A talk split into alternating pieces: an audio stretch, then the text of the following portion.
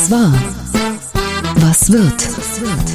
Bosbach und Rach, die Wochentester. Das Interview. Powered bei Redaktionsnetzwerk Deutschland und Kölner Stadtanzeiger. Und hier sind die Wochentester. Wolfgang Bosbach und Christian Rach.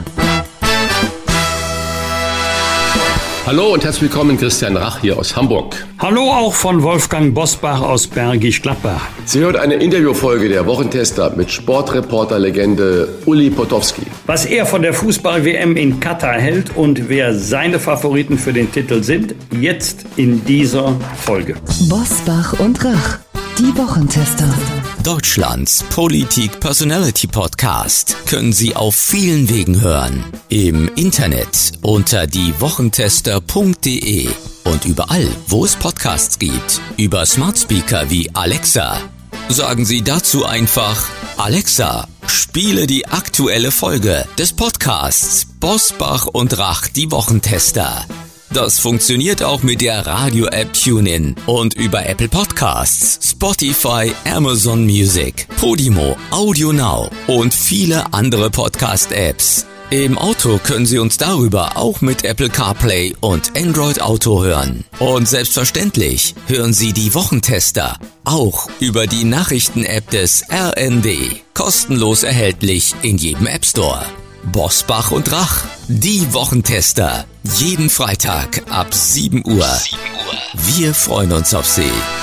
Heute zu Gast bei den Wochentestern Uli Potowski, der ehemalige RTL-Sportchef und heutige Moderator des deutschen Sportradios kommentierte Ende der 1970er Jahre sein erstes Fußballspiel. Mit den Wochentestern spricht er über die Fußball-WM in Katar und seine persönlichen Favoriten. Er ist gelernter Koch, landete dann aber über Radio Luxemburg schnell im Journalismus. Ende der 1970er Jahre kommentierte er als Sportreporter im WDR Hörfunk und wurde Sportchef im Fernsehen bei RTL Plus. Dort erfand er die Fußballshow Anpfiff als unterhaltsames Gegenmodell zur steifen ARD Sportschau. Doch mit RTL war bei ihm noch lange nicht Schluss. Bis heute ist er als Fußballreporter, Moderator und Kolumnist im Geschäft, unter anderem beim Sky und beim Sportradio Deutschland. Wir fragen ihn um Rat zur teuersten und wohl umstrittensten Fußball-WM aller Zeiten. Er ist übrigens auch Autor hinreißender Jugendbücher. Herzlich willkommen bei den Wochentestern Uli Potowski. Einen wunderschönen guten Morgen, ihr zwei. Ich fühle mich bestens aufgehoben. Nach dieser Anmoderation kann es einem nur gut gehen. So, dein und so. unser Tag ist gerettet, Uli. Es vergeht kein Tag, an dem nicht kritisch über die, Zitat, WM der Schande berichtet wird. Hat der Fußball dagegen überhaupt eine Chance, so wahrgenommen zu werden, wie er es gerne möchte? Ach, er hat schon immer noch die Chance. Also letztendlich, und das klingt jetzt vielleicht sehr banal, wird tatsächlich Fußball gespielt allerdings in einem Land und unter Vorgaben, die wir so wahrscheinlich alle nicht haben wollten. Aber der Fußball an für sich, der hat eine eigene Seele. Ich weiß nicht, ob man das versteht. Ich hoffe, dass diejenigen, die dort auf den Plätzen stehen, das zum Ausdruck bringen. Fußballerisch, aber auch darüber hinaus. Das heißt durch Gesten, durch eine vielleicht tatsächlich äh, mehr orientierte Menschlichkeit als sonst. Das, das wäre schön, wenn man also Situationen hätte, es fällt ein Tor und man ja, jetzt gesponnen, man küsst sich öffentlich oder irgend sowas. Also es müssen Gesten her, mindestens das. Damit äh, ändern wir zwar nichts mehr und auch wahrscheinlich im Nachhinein nichts, aber die Weltöffentlichkeit wird äh, hoffentlich darauf aufmerksam gemacht, dass wir in einem Land Fußball spielen, dass es eigentlich nicht verdient hätte, dass die Weltmeisterschaft dort ist. Aber der Fußball an für sich bleibt letztlich doch einfach nur Fußball. Ich habe vor kurzem Berichte über Argentinien oder aus Argentinien und aus Brasilien vor allen Dingen auch gesehen, wo es ebenfalls um die Frage der Menschenrechte, Boykottsituationen der WM in Katar gab. Da sagte man, Natürlich ist das nicht repräsentativ, sind Straßenumfragen gewesen.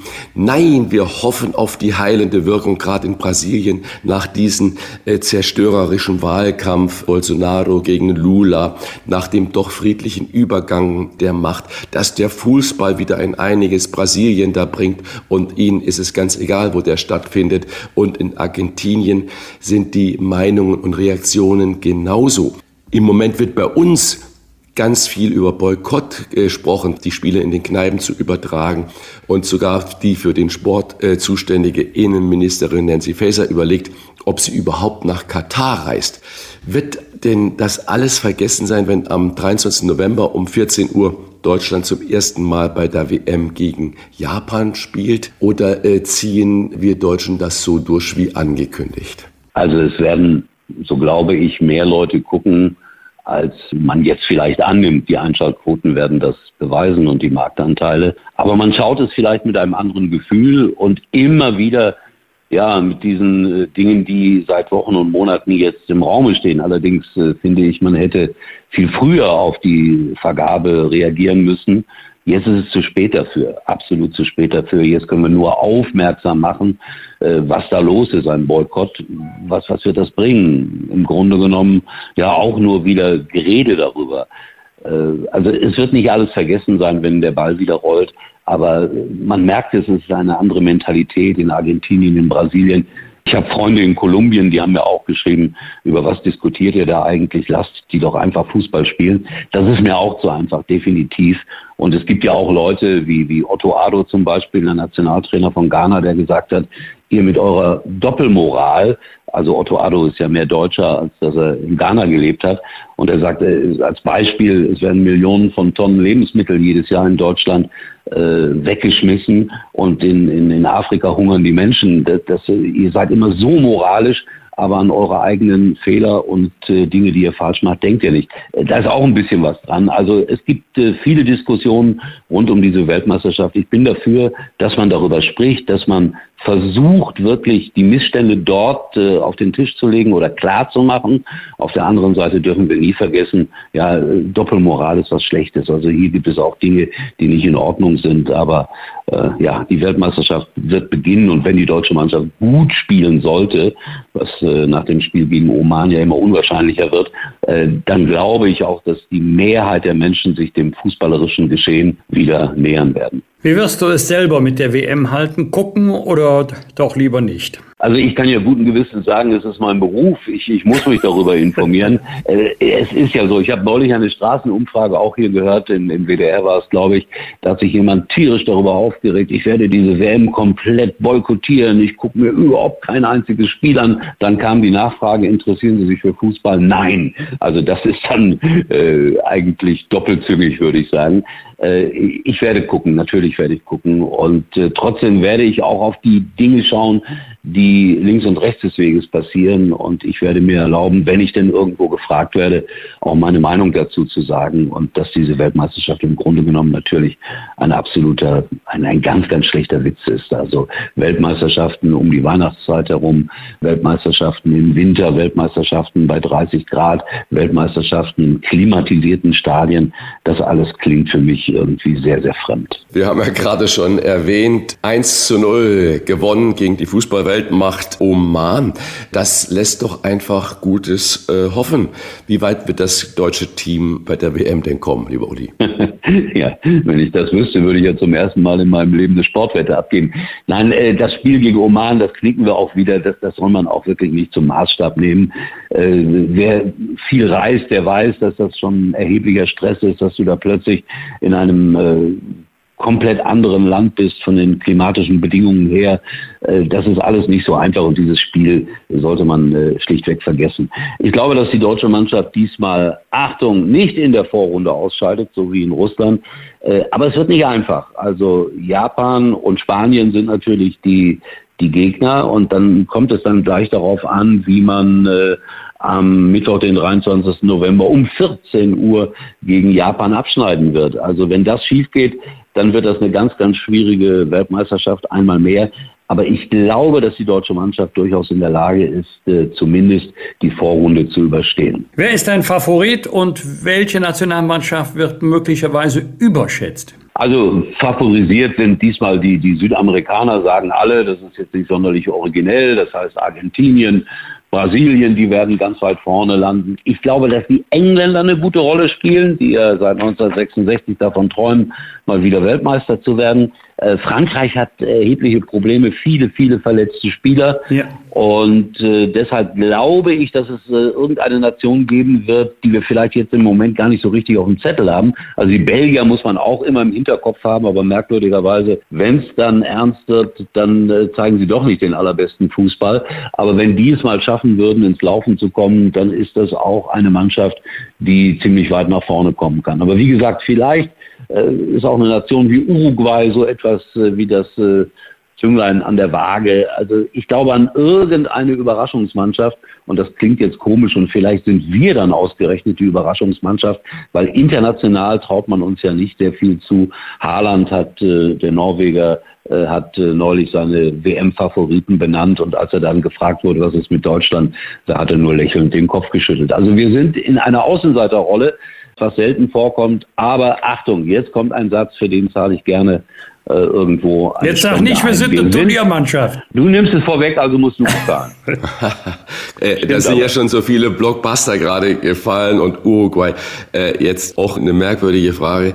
Gibt es sowas wie ein Geheimfavorit oder ein Team, mit dem niemand rechnet? Vielleicht, ich, ich habe es ja gerade schon versucht, so ansatzweise in diese Richtung hin unser Gespräch zu steuern. Vielleicht ist Kroatien so eine Mannschaft, die es äh, weit bringen kann. Vielleicht aber auch äh, Kanada, irgendeiner, mit dem keiner rechnet. Aber es rechnet ja keiner damit. Deswegen kann ich das auch nicht bestimmen. Und um ehrlich zu sein, ich habe mir hier natürlich äh, das Sonderheft vom, vom Kicker gekauft also die 5,40 Euro habe ich noch ausgegeben und habe mir die ganzen äh, Kader angeschaut. Und das ist schon interessant, wie viele Spieler auch aus der zweiten deutschen Bundesliga dann in WM-Kadern dabei sind. Das ist sehr lustig, wenn man sich das anschaut. Spieler vom Karlsruher SC oder äh, vom Hamburger SV, die dann bei der Weltmeisterschaft auftreten.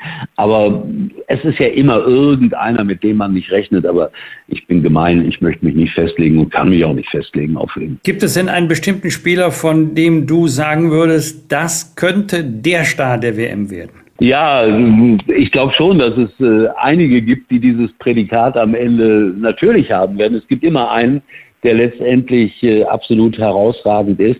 Und jetzt äh, sage ich was sehr Merkwürdiges. Ich würde es einem älteren Fußballer namens Messi gönnen, äh, nochmal der absolut herausragende Spieler zu werden. Das ist natürlich nicht sehr originell, aber viele halten den ja schon für zu alt für eine Weltmeisterschaft.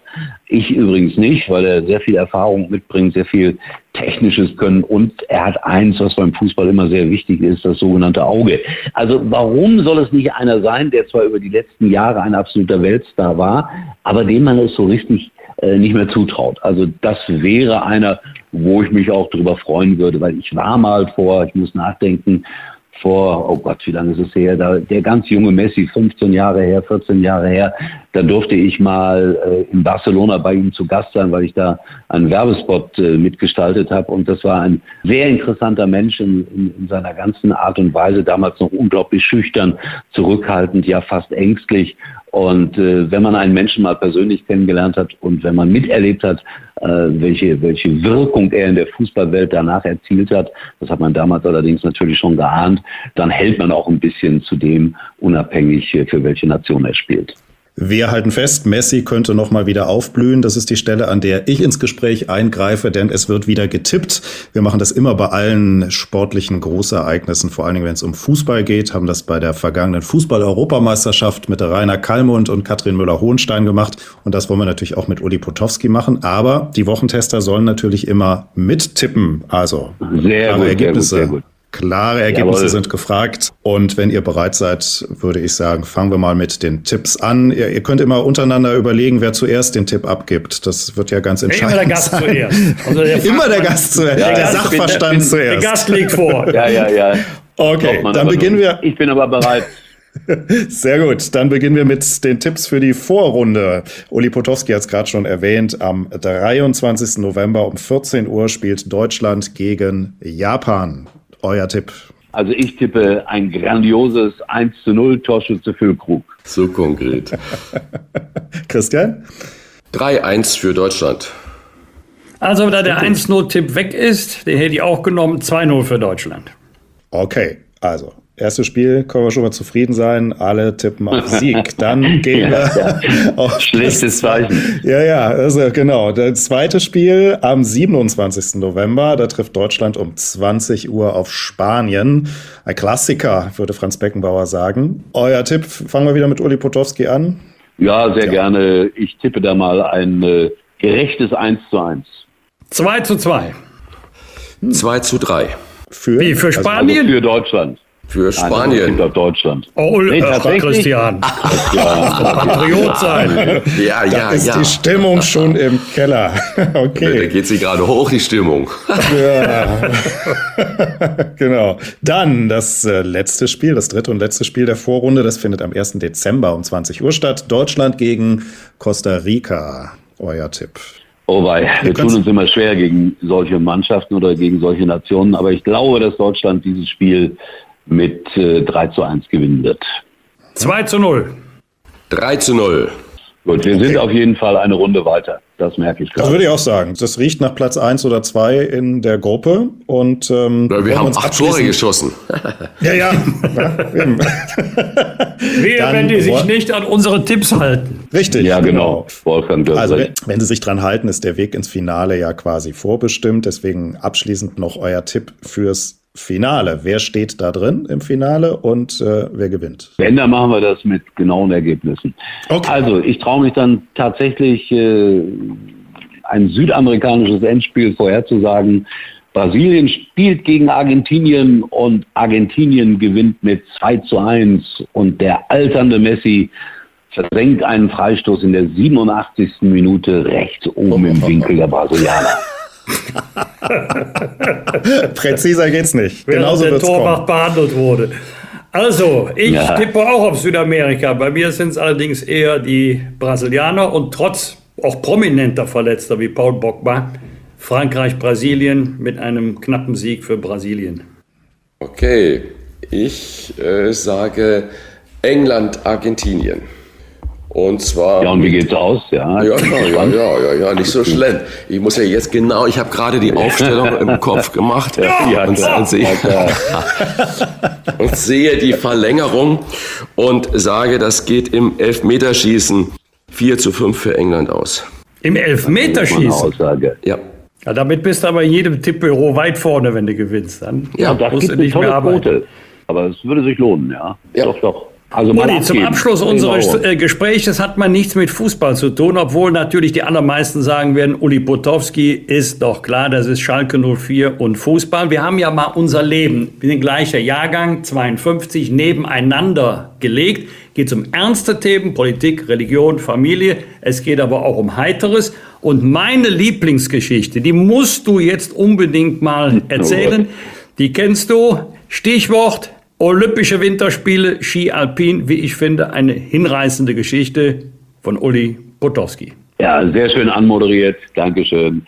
Also, ich habe ja bei RTL gearbeitet seit 1984 und man muss sich vorstellen, dass RTL Plus, RTL Television damals ein ganz kleiner Sender war und da musste man einfach alles machen. Also, weil wir ja nur fünf, sechs Leute in der Sportredaktion waren. Und so wurde ich zu den Olympischen Winterspielen nach Calgary geschickt. Jetzt äh, hat der Wolfgang das ja schon so schön gesagt. Ich bin Schalker. Stichwort auf meine Schwackenberge liegt kein Schnee. Ich musste also Winterspiele machen, hatte null Ahnung davon. Und es stand an der Abfahrtslauf der Herren live im Programm von RTL Plus. Ich völlig ahnungslos, aber es gab einen netten Kollegen vom ZDF, damals Bernd Heller, der war vorgesehen als Kommentator. Und äh, er sagte mir, pass mal auf, Uli, äh, ich weiß, du bist nicht so der große Fachmann, ich helfe dir ein wenig. Hier hast du 120 Kärtchen, durchnummeriert nach Startnummern von 1 bis 120. Da stehen die wichtigsten Dinge über die Rennfahrer drauf und du kannst dann wenigstens äh, abarbeiten, die Startnummern und hast über jeden ein paar Informationen. Jo, ich war sehr motiviert, saß da und was soll ich sagen? Ähm, das Rennen wurde dann abgesagt, weil es kam ein Wind, der hieß Chinook und das Rennen wurde zwei Tage später neu angesetzt und ich saß wiederum dort in der Hoffnung, jetzt habe ich ja die 120 Karten perfekt durchnummeriert, kein Problem für dich. Aber, und das äh, zeugt von meiner Ahnungslosigkeit, das wurde neu ausgelost. Das heißt also, die Reihenfolge 1 bis 120 war völlig anders. Die 18 war die 36, die 36 war die 64.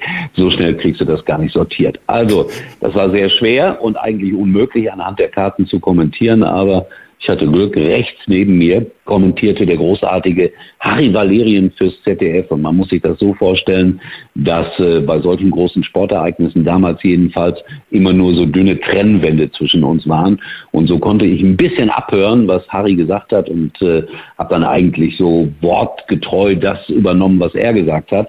Und er hatte ja die Angewohnheit, äh, wenn die Skifahrer weit sprangen, zu sagen, Sapradi Bursch. Und ich sagte dann, mein lieber Scholli. Also so habe ich mich gerettet und habe tatsächlich tatsächlich äh, diesen Abfahrtslauf äh, einigermaßen über die Runden bekommen. Jetzt kürze ich das Ganze ein bisschen ab.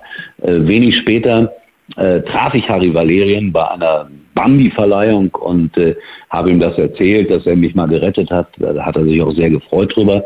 Und wiederum ein paar Tage später war Pirmin Zurbriggen bei mir zu Gast, der damals einer der weltbesten Skirennläufer war und dem habe ich meine Reportage vorgespielt, so nach dem Motto, Herr Zurbriggen, äh, was sagen Sie denn zu diesem Kommentator? Und der hat sich das aufmerksam angehört und sagte dann zum Schluss zu mir, das hätte auch Harry Valerian sein können. Ich sagte, das war im Grunde genommen Harry Valerian. Also das war so eine der abenteuerlichsten Reportagen, die ich machen durfte. Durfte. Okay, das war abenteuerlich. Und jetzt dann interessiert mich natürlich auch, welches war denn so die Reportage oder der Sportmoment, wo Klein Uli Potowski gesagt hat, Mensch, das Kind, das ist zwar Business, ich bin da zwar dienstlich, aber dass ich das miterleben durfte, das vergesse ich mein Leben lang nicht. Es gibt viel, aber es gibt natürlich einen besonderen Moment. Ich durfte 1986 tatsächlich, weil RTL damals auch die WM-Rechte hatte, und das können wenige deutsche Sportkommentatoren über sich sagen.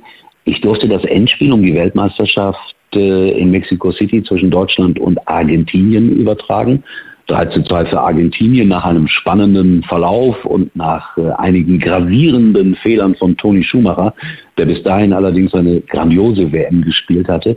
Und das ist etwas, das müsst ihr euch so vorstellen, 120.000 Menschen im Aztekenstadion, flirrende Hitze, ein ganz besonderes Licht, ein ganz besonderes Spiel. Deutschland lag 0 zu 2 zurück und Rummenigge und Völler schafften dann noch das 2 zu 2. Und dann kam aber ein Traumpass von Maradona auf Buruchaga und der lief alleine auf das Tor zu von Toni Schumacher. Er machte das 3 zu 2 für Argentinien und Maradona durfte den Weltpokal in die Luft halten. Und ich weiß noch genau, wir sind danach äh, mit dem Auto durch Mexico City gefahren und natürlich haben, die, haben sich die Mexikaner mit Argentinien gefreut, aber sie haben sich auch mit Deutschland gefreut, weil es wirklich ein tolles Endspiel war. Und so etwas kommentieren zu dürfen, live dabei zu sein, das ist schon etwas ganz Besonderes und das wird mir bleiben bis zum letzten Tag.